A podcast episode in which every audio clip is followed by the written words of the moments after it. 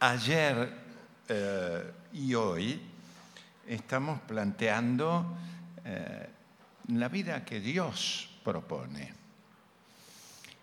ah, que es una vida preciosa.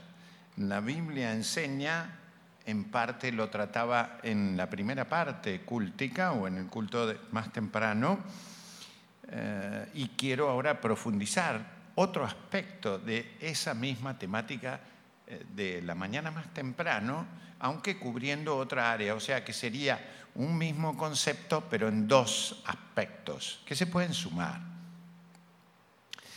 Eh, la Biblia enseña que una de las cosas fundamentales de Dios es amar.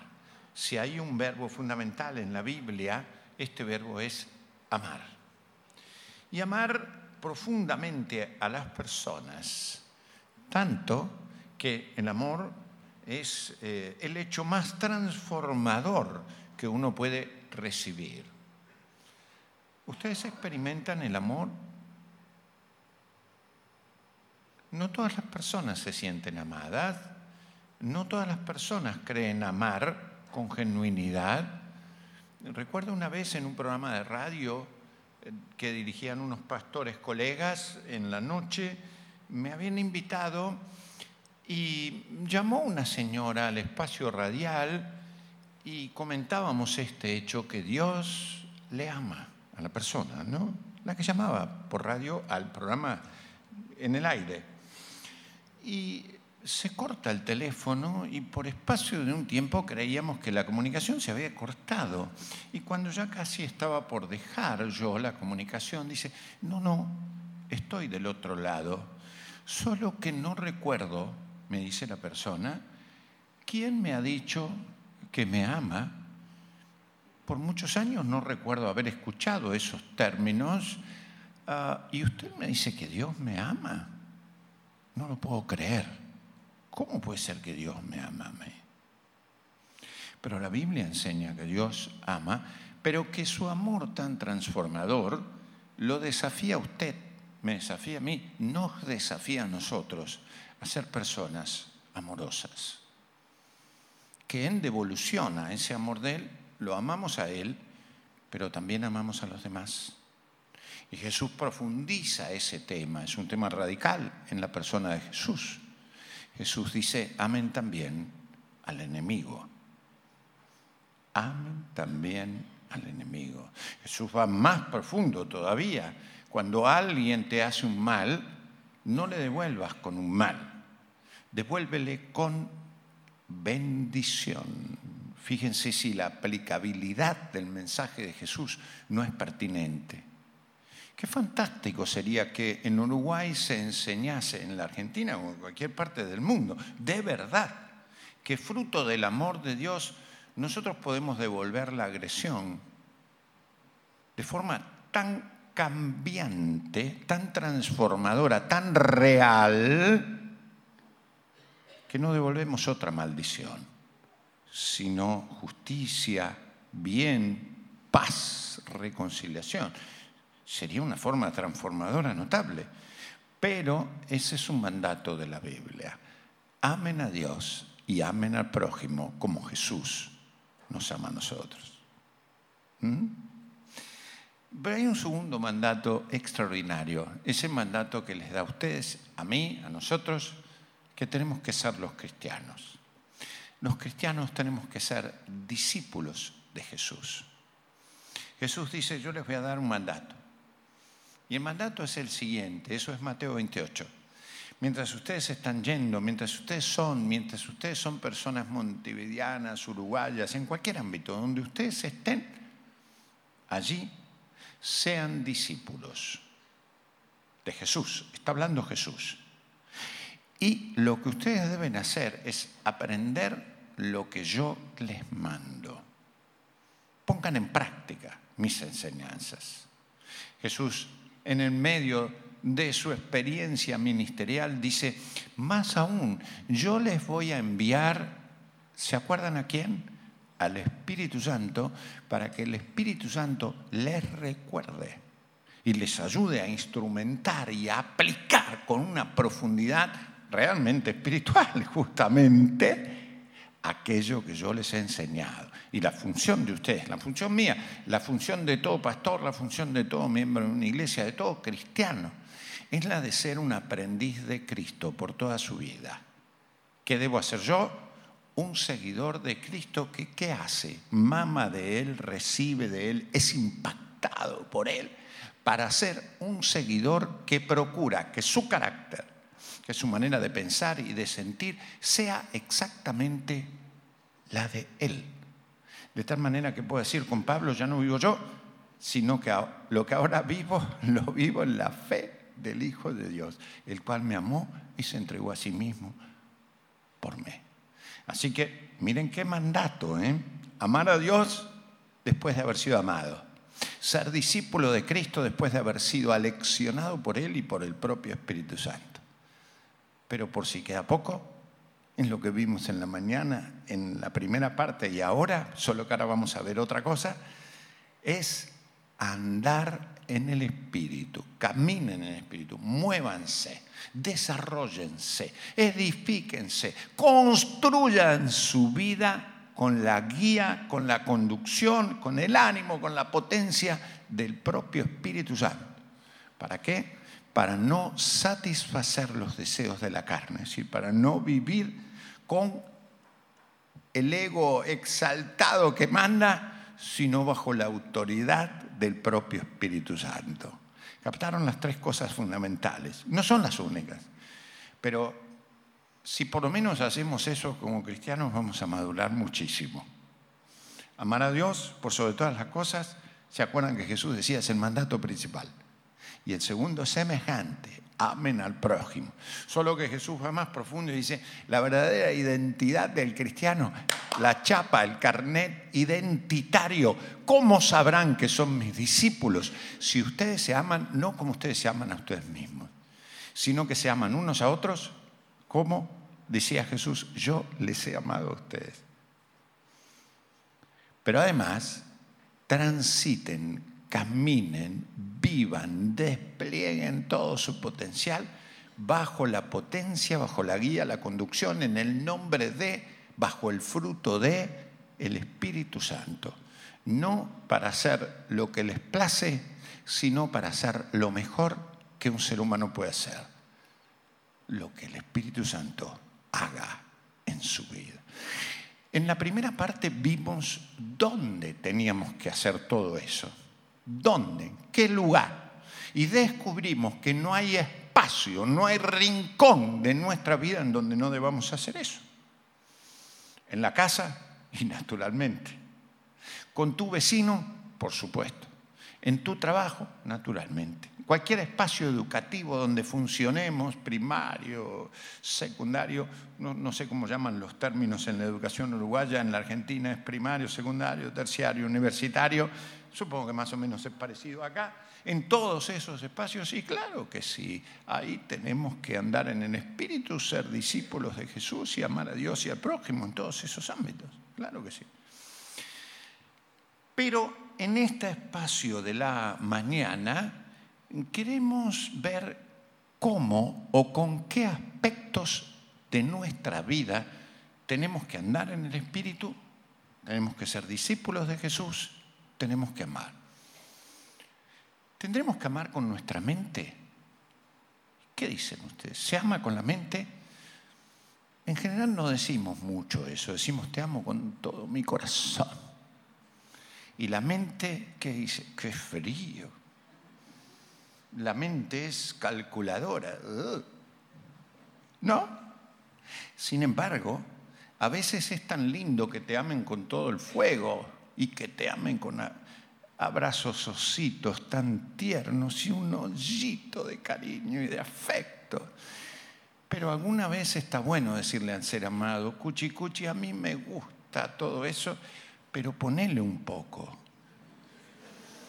de cabeza, porque con eso solo no nos alcanza. ¿No lo creen? O sea que algo de inteligencia estaría bueno, que participase en las afectividades más profundas, pese a que lo otro también, claro. Así que con la mente sí. Con el mundo emocional tenemos que andar en el espíritu con nuestras emociones.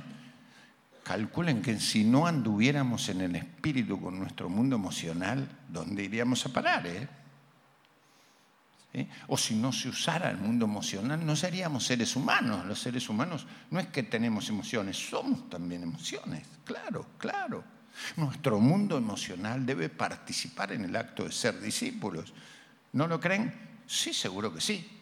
¿Y nuestro mundo corporal? Pero por supuesto que sí. No es que tenemos un cuerpo, somos cuerpo.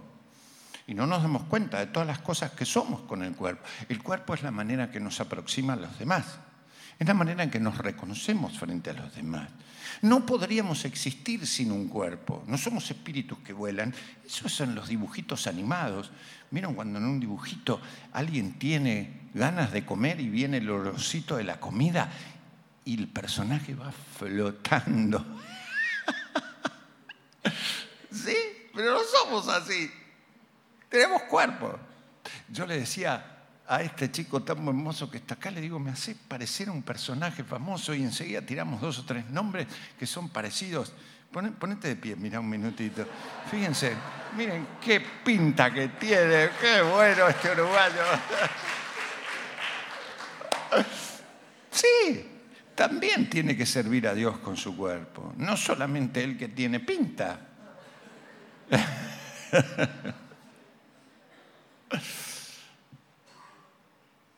Como decía una canción, no sé si de Palito Ortega o de quién, vos sos un gordo bueno, la pinta lo de menos. Disculpen una cosa tan intrascendente, pero el cuerpo no lo es, el cuerpo no lo es. Entonces, vamos a ver que también tenemos que andar en el Espíritu, ser discípulos de Jesús y, claro, amar con corporidad, con materialidad, porque no somos seres inanimados, lo somos. Pero también nuestra voluntad interviene en eso. ¿Quieren por favor leer la Biblia conmigo para certificar lo que yo estoy diciendo y después cotejamos esto y vemos cómo nos va y qué podemos hacer para poder andar en el Espíritu sin satisfacer los deseos de la carne, para poder ser discípulos de Jesús y aprender todo lo que Él nos manda, para poder amar a Dios y al prójimo.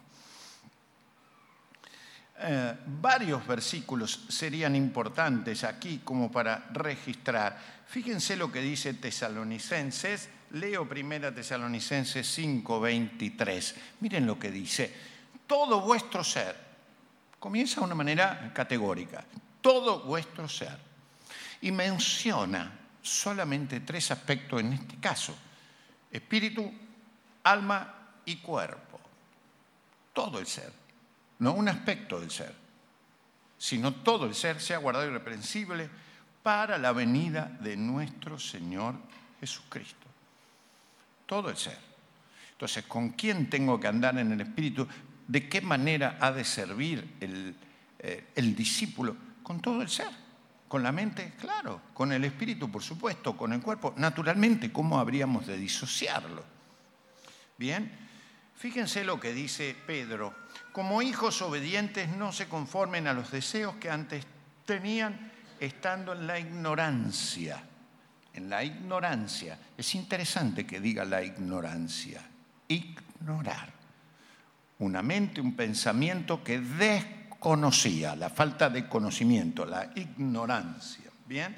Sino como aquel que os llamó es santo, sed también vosotros santos en toda, toda vuestra manera de vivir, no en un aspecto, no en un solo momento del día, no en un solo lugar, sino en la totalidad de la manera de vivir.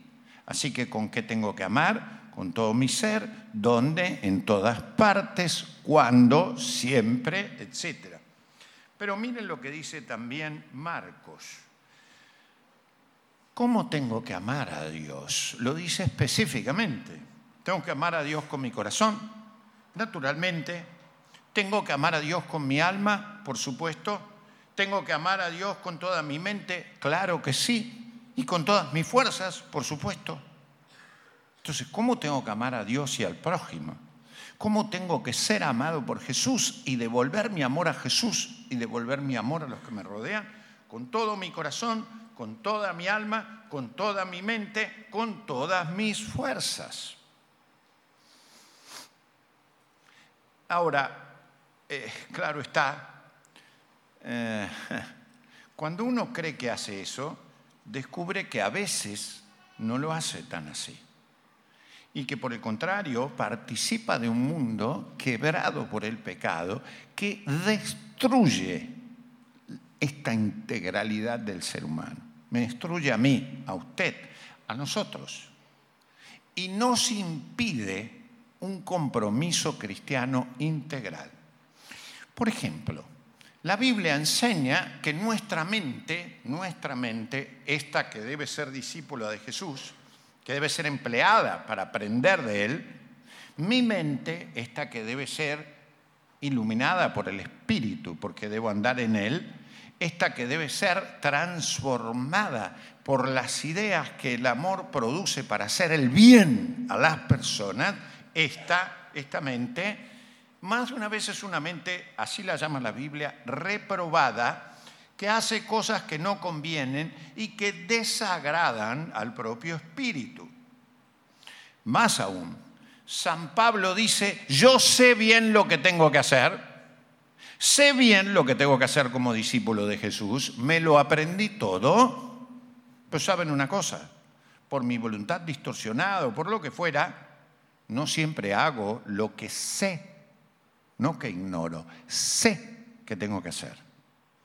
Es más, sé lo que tengo que hacer, pero algunas veces encuentro que no lo hago. En la Argentina saben que a los cristianos nos ocurre esto. Espero que en Uruguay no tan seguido, pero podría pasar que ustedes supieran que tienen que andar en el Espíritu, que tienen que ser discípulos que aprenden y practican lo que Jesús dice y que tienen que amar a su prójimo no solamente a su enemigo, sino al que tienen al lado, pero aún sabiendo, no lo hacen. ¿Les pasa a ustedes? Por lo visto no, afortunados de ustedes. Mejor, mejor, mejor. Pero si el Señor los mira, ¿qué dirían? La mente la nuestra, ¿eh? no la de otros, la mente nuestra de cristianos muchas veces es superada por ideologías, ideologías que no son las que el Evangelio diseña y que a veces son ideologías absolutamente secularistas en donde Dios no interviene.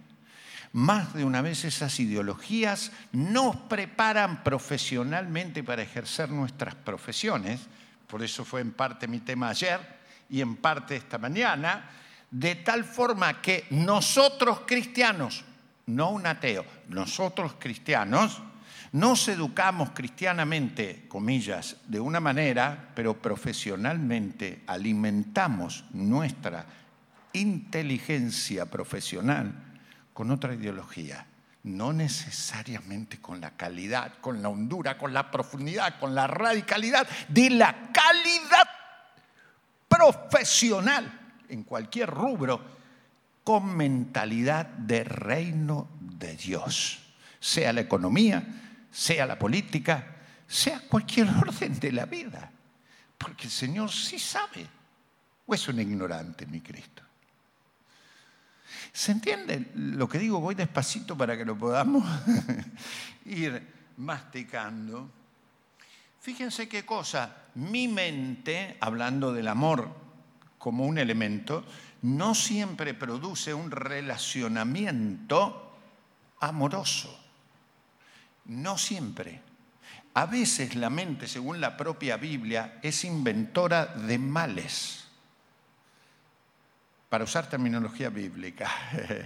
Entonces, no pienso del que amo, comillas, lo mejor. A veces tengo celos, otras veces tengo envidia, que no es precisamente una gran virtud. ¿O ustedes creen que sí? A veces pienso del otro con mezquindad, me quedo así de chiquitito a pesar de tener más de un metro noventa. Así que fíjense cómo me achico.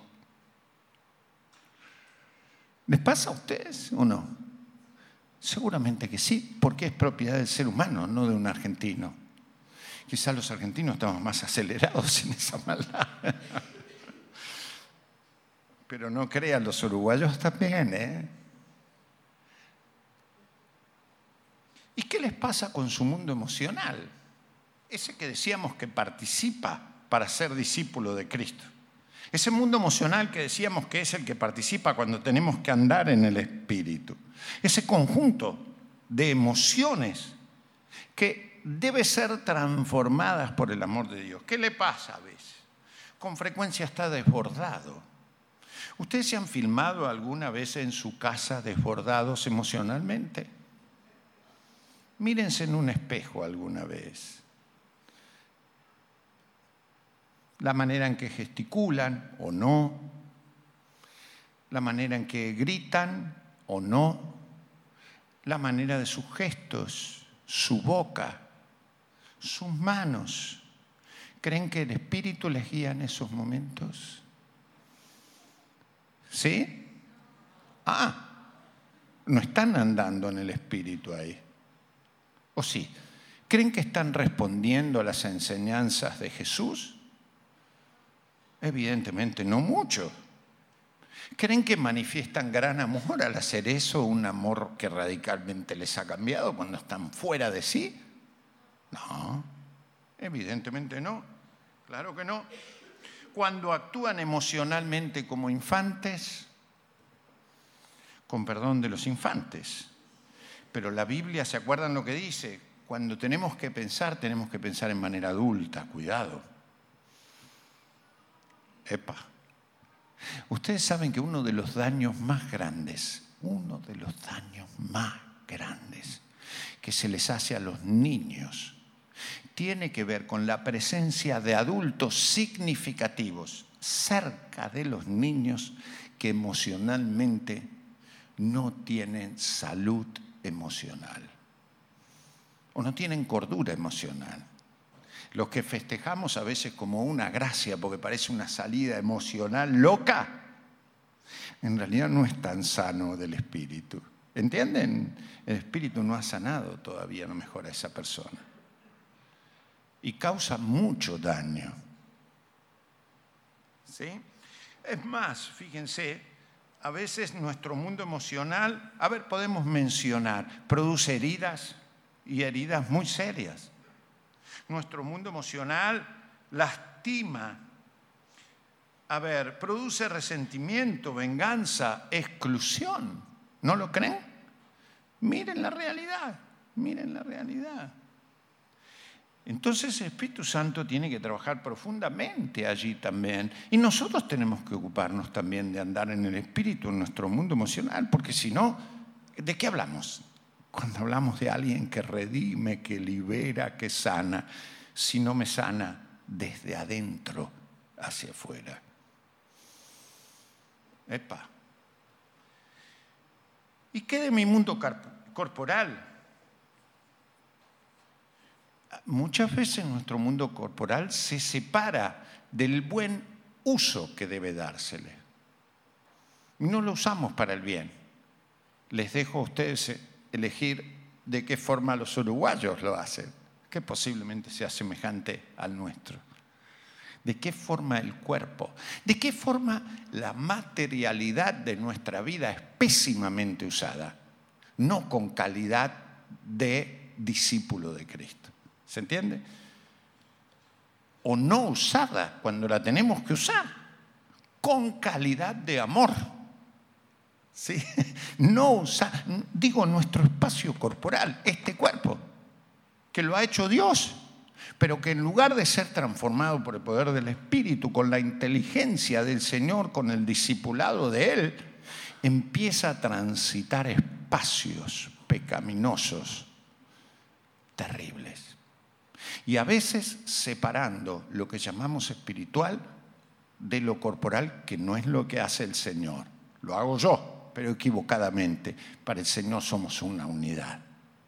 No somos tal cosa como en algún momento espíritu en otra materia, ni tampoco en algún momento del día somos espirituales y después somos diablitos. O el permitidito. ¿Vieron los que hacen dietas que siempre van y preguntan? Por lo menos en Argentina, hacen una dieta y dicen, ¿qué permitidos tiene? Eso significa cuánto me puedo comer. ¿Qué permitiditos tiene mi espíritu? ¿Qué permitiditos tiene mi cuerpo que no agradan a Dios? Como legítimos. ¿O qué pasa con mi voluntad? Mi voluntad, la tuya, muchas veces despotrica en contra de la voluntad de Dios. San Pablo lo decía. Yo no siempre hago lo que sé que tengo que hacer. ¿Qué aparece? El self, hace la propia. Y está bien hacer la propia, si eso es una afirmación personal, pero a veces lo propio ocupa la escena del Señor y no el Señor. Yo siempre comento, esta es una cosa que me ocurrió una vez muy interesante. Eh, cuando a veces paseas, llegas a un lugar en donde dice punto panorámico. Y el punto panorámico indica un lugar donde te parás o te sentás, no sé, y se supone que mirás el panorama. Panorama quiere decir en griego mirar el todo. Pan es todo, joreo en griego es mirar. Entonces, la escena eh, es vista en su totalidad, un lugar donde podés mirar. Ahora ponen una cosa interesante. Punto selfie. Punto selfie. Self es una hermosa palabra en inglés. Indica vos o el yo, o si vos crees, tu punto de vista. Entonces es un, punto interesante, porque digamos que el panorama son ustedes. Y el punto selfie es el lugar donde se supone que yo los miro a ustedes. Pero en realidad, ¿por qué selfie? A ver si me pescan.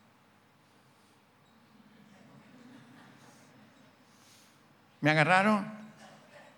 ¿Sí? Entonces, en el punto selfie van a estar ustedes, pero ¿qué va a estar en primer plano? Para ver mis arrugas, no a ustedes principalmente. Mi carita.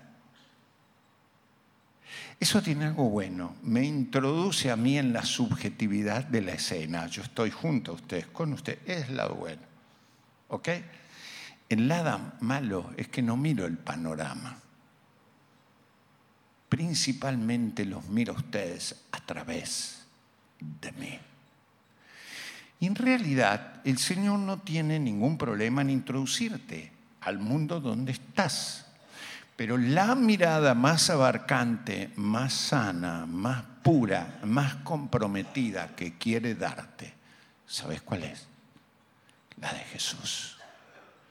Y cuando pones la tuya a toda costa, yo, yo, sos como el nene que le dice a la mamá, si no me compras el chocolate, ahora sos una mala madre. Fíjense que lo aplicamos hasta en la espiritualidad. Señor, haz esto ahora. Haz esto, te lo ordeno. Inmediatamente ya sin siquiera decirle, sea hecha tu voluntad y no la mía. Porque en definitiva la tuya es también lo mejor para mí. ¿No lo creen? Así oró Jesús, dicho sea de paso en el Getsemaní. Señor, estoy pasando un momento, como le dijo a los discípulos, seguramente de gran disturbio emocional, físico, lo que ustedes quieran. ¿Se acuerdan ese momento en Getsemaní? Que los discípulos se pusieron a dormir. ¿Sí? Bueno. Pero, pero, Señor, no sea hecha mi voluntad, sino la tuya. Usted y yo estamos acá por esa oración. ¿Se imagina si Él hubiera hecho la de Él y no la del Padre? Usted no hubiera podido ser salvo ni yo. No, lo podemos pensar, eso no ocurrió, es una hipótesis que no tiene sentido discutir. Lo que quiero decir es, qué bueno es orar. Sea hecha tu voluntad, Señor, sea hecha tu voluntad.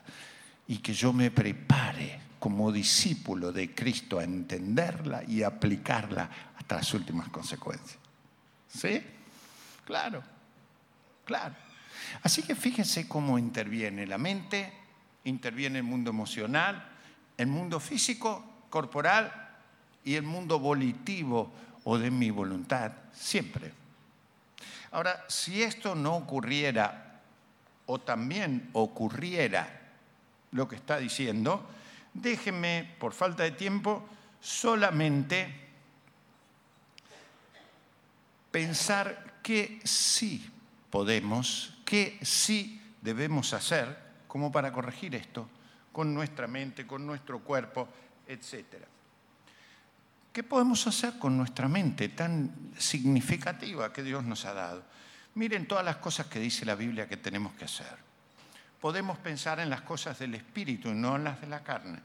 Podemos renovar el entendimiento y comprobar la buena voluntad de Dios agradable y perfecta podemos seleccionar inteligentemente lo que agrada a Dios. Podemos dejar la mentalidad infantil y pensar con madurez y cordura. Podemos rechazar lo que según el juicio de Dios es reprobado, injusto, etc. Podemos entender y poner en práctica el juicio de Dios. Y podemos pensar, según Pablo de los Filipenses, miren qué bueno, todo lo verdadero, lo honesto, lo justo, lo puro, lo amable, lo de buen nombre, en toda virtud podemos pensar y aún todo lo que sea digno de alabanza. Y es interesante que el Espíritu le esté diciendo a Pablo, pone en esto, pensad. ¿Cómo voy a pensar lo puro? Para hacer todo lo que hago. ¿Sí? En todo caso, ¿qué sería pureza? Está bien, pero pensémoslo y apliquémoslo luego. Pero fíjense con nuestro mundo emocional, ¿qué podemos hacer? Claramente la Biblia dice, si tu corazón está emocional e intelectualmente hecho un corazón de piedra, conviértelo. Y que se transforme de esa dureza, de ese alcornoque que es, de esa roca impenetrable, en un corazón de carne que es una transformación extraordinaria. ¿sí?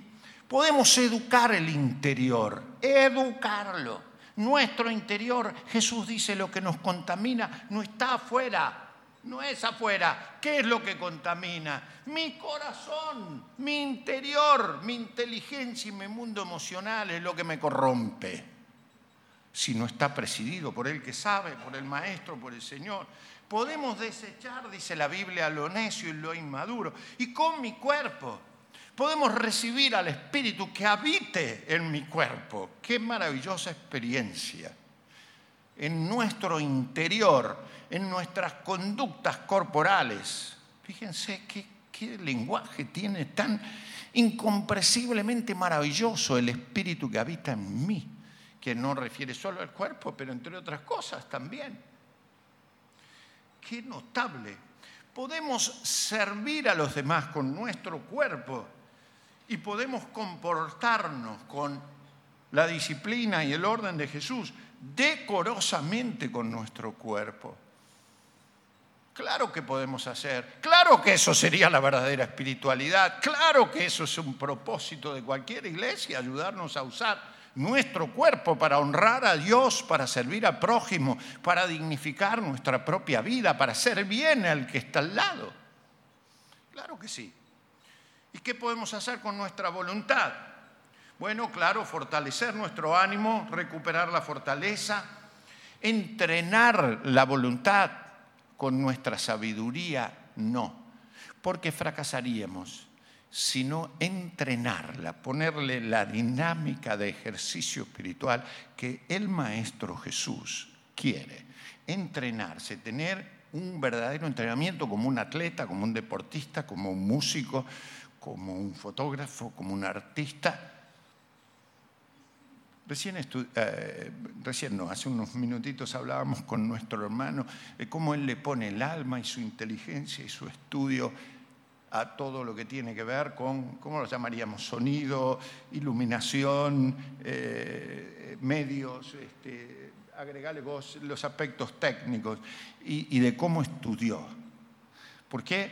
Porque es como un llamado de Dios, ¿entienden? A servir a Dios en un ámbito específico. El Señor le tiene que iluminar la mente para saber cómo usarlo. Su mundo emocional, su mundo corporal, su voluntad. Y así con cada uno de nosotros. Yo eh, concluyo eh, quizás elaborando una oración con los ojos abiertos. ¿Sí? Y en todo caso decirle, Señor, fortalece mi mentalidad cuando ésta es caprichosa, o cámbiala mejor. Sí, Señor, si mi manera de pensar es egoísta, eh, autocentrada, que sea Cristo centrada, mi mente, centrada en Él, ¿sí? Que esa debilidad de saber qué hacer y no hacerlo, y la de saber lo que no debo hacer y sin embargo hacerlo, sea cambiada por esta oración. No sea hecha mi voluntad, Señor, sino la tuya, de verdad. O puedo decirle al Señor, Señor, eh, como hemos visto en Pablo, que yo pueda pensar con una mentalidad que piense en lo verdadero, en lo honesto, lo justo, que estas sean mis medidas, patrón.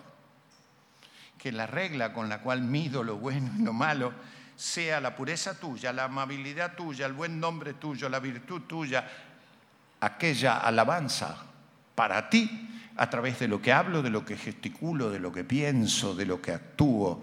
¿No, sería hermoso vivir el cristianismo así? Y claro, no solamente sería hermoso, sino que sería bueno, sino que sería profundo. En realidad es la única manera de vivirlo como Jesús quiere.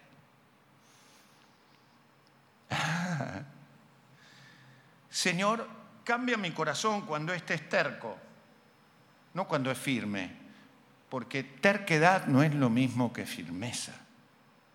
¿Entienden? Que a veces uno es porfiado, no es firme, que no es lo mismo. La firmeza en el Señor no es terquedad. No cambiemos los términos. El terco se la cree Él, la construye Él la hace para él y encima es necio. Y repite los errores y santifica sus errores. Son errores, pero son míos y a toda honra. Epa. Así viví yo toda la vida y ahora me vas a cambiar, pero no te sirvió para nada. ¡Qué discriminador! ¿Cómo? ¿Qué es eso? ¿Ustedes creen que no hay discursos de terquedades así? Sí, sí. Oh, Señor, cuando el centro último de mi vida sea el signo pesos, ¿sí? Señor, cámbiame. No porque los pesos sean el problema, sino porque los, los pesos me ponen preso justamente, me llevan de la nariz y no me permiten ser un servidor con pesos, sino que sirvo al signo pesos. Entonces ya no. ¿Sí? O ciertas prácticas, Señor, aunque yo las endulce y le pongo un moñito, si no son prácticas que te glorifican, no son las mejores, aunque las venda con un moñito no sirven. Y creo que todos sabemos de alguna.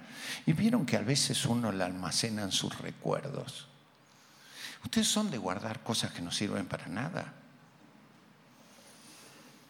A veces sí, por ahí eh, eh, son insignificantes, ¿ok? Pero ¿saben qué pena guardar una cosa que no agrade a Dios con orgullo? Esa es mi chapa de identidad era haberlas guardado con orgullo cuando son necias. Epa. ¡Uy, qué triste sería! Sería mortal, ¿no? ¿No sería mejor para cerrar orando en positivo? Señor, me comprometo a amarte, me comprometo a ser discípulo, me comprometo a andar en el Espíritu con todo mi corazón con toda mi mente, con toda mi alma y con todas mis fuerzas. Y Señor, si por las dudas esto no quedó bien claro, lo que te estoy diciendo es que quiero que tu espíritu trabaje en todos los aspectos de mi vida. En mi mente, sí, claro, que pueda pensar con calidad tuya. En mi corazón sí que pueda vibrar con la intensidad tuya. En mi cuerpo sí que sea usado para tu gloria y tu honra. En mi voluntad sí que sea fortalecida por esa fuerza vital del Espíritu.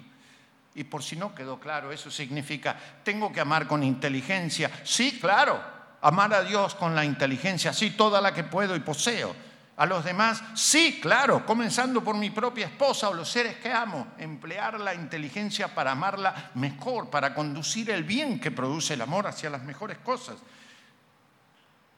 Tengo que amar, Señor, y aprender a amar. Sí, claro, el amor no es como un gas una cosa ahí que va y que viene y es diletante. El amor tiene que ser aprendido y educado y construido, si no, no es un amor muy creíble. Va y viene como la margarita, ¿se acuerdan ese juego? Me quiere, no me quiere, me quiere, no me quiere. De pronto está, quiero muchísimo. ¿Vieron como los pibes que se aman? Te presentan a un pibe y dicen, ¿cómo le dijiste que la querés? Oh, me jugué, pastor, no se me da vergüenza decir cómo le dije que la amaba. ¿Cómo le dijiste? Flaca, estás un montón. ¿Un montón de qué? No, no, está un montonazo. Epa, ¿y qué quiere decir eso? Quiere decir lo que yo escuché una vez, un señor mayor y me encantó, que le decía a la mujer, viejita, ¿cuándo venís? Porque cuando vos no estás, me como las paredes, camino como un león por las paredes. Digo, ¿eso le dijo el marido? ¿No, no estuvo bien? No, un egoísta terrible. No le estaba diciendo que la quería. Vieja, vení porque solo no me dan ganas de cocinar, no sé dónde están las camisas, los pantalones no están donde deben estar. ¿Cuándo venís? No es muy amoroso, en serio, no es muy amoroso. Es medio egoístón eso. Sí, no aprendió demasiado. La usa en todo caso. Entonces, Señor, Hazme aprender a amar, amar de verdad, como tú me amas a mí. Y por último, Señor, que como discípulo tuyo, como discípulo de Jesús, sea un aprendiz, un aprendiz del que sabe que eres tú, todos los días, en todo momento, con todo mi ser. Y sentiré satisfacción de decir, soy un discípulo de mi Señor, el Maestro Jesús. Amén.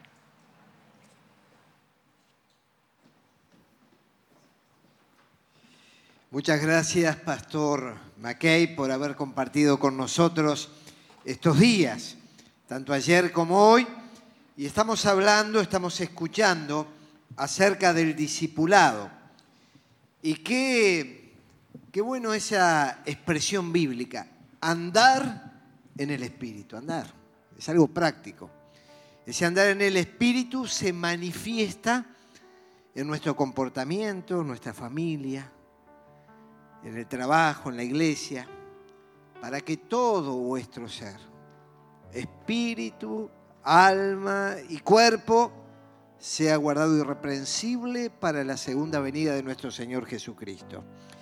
Fiel es el que os llama, el cual también lo hará.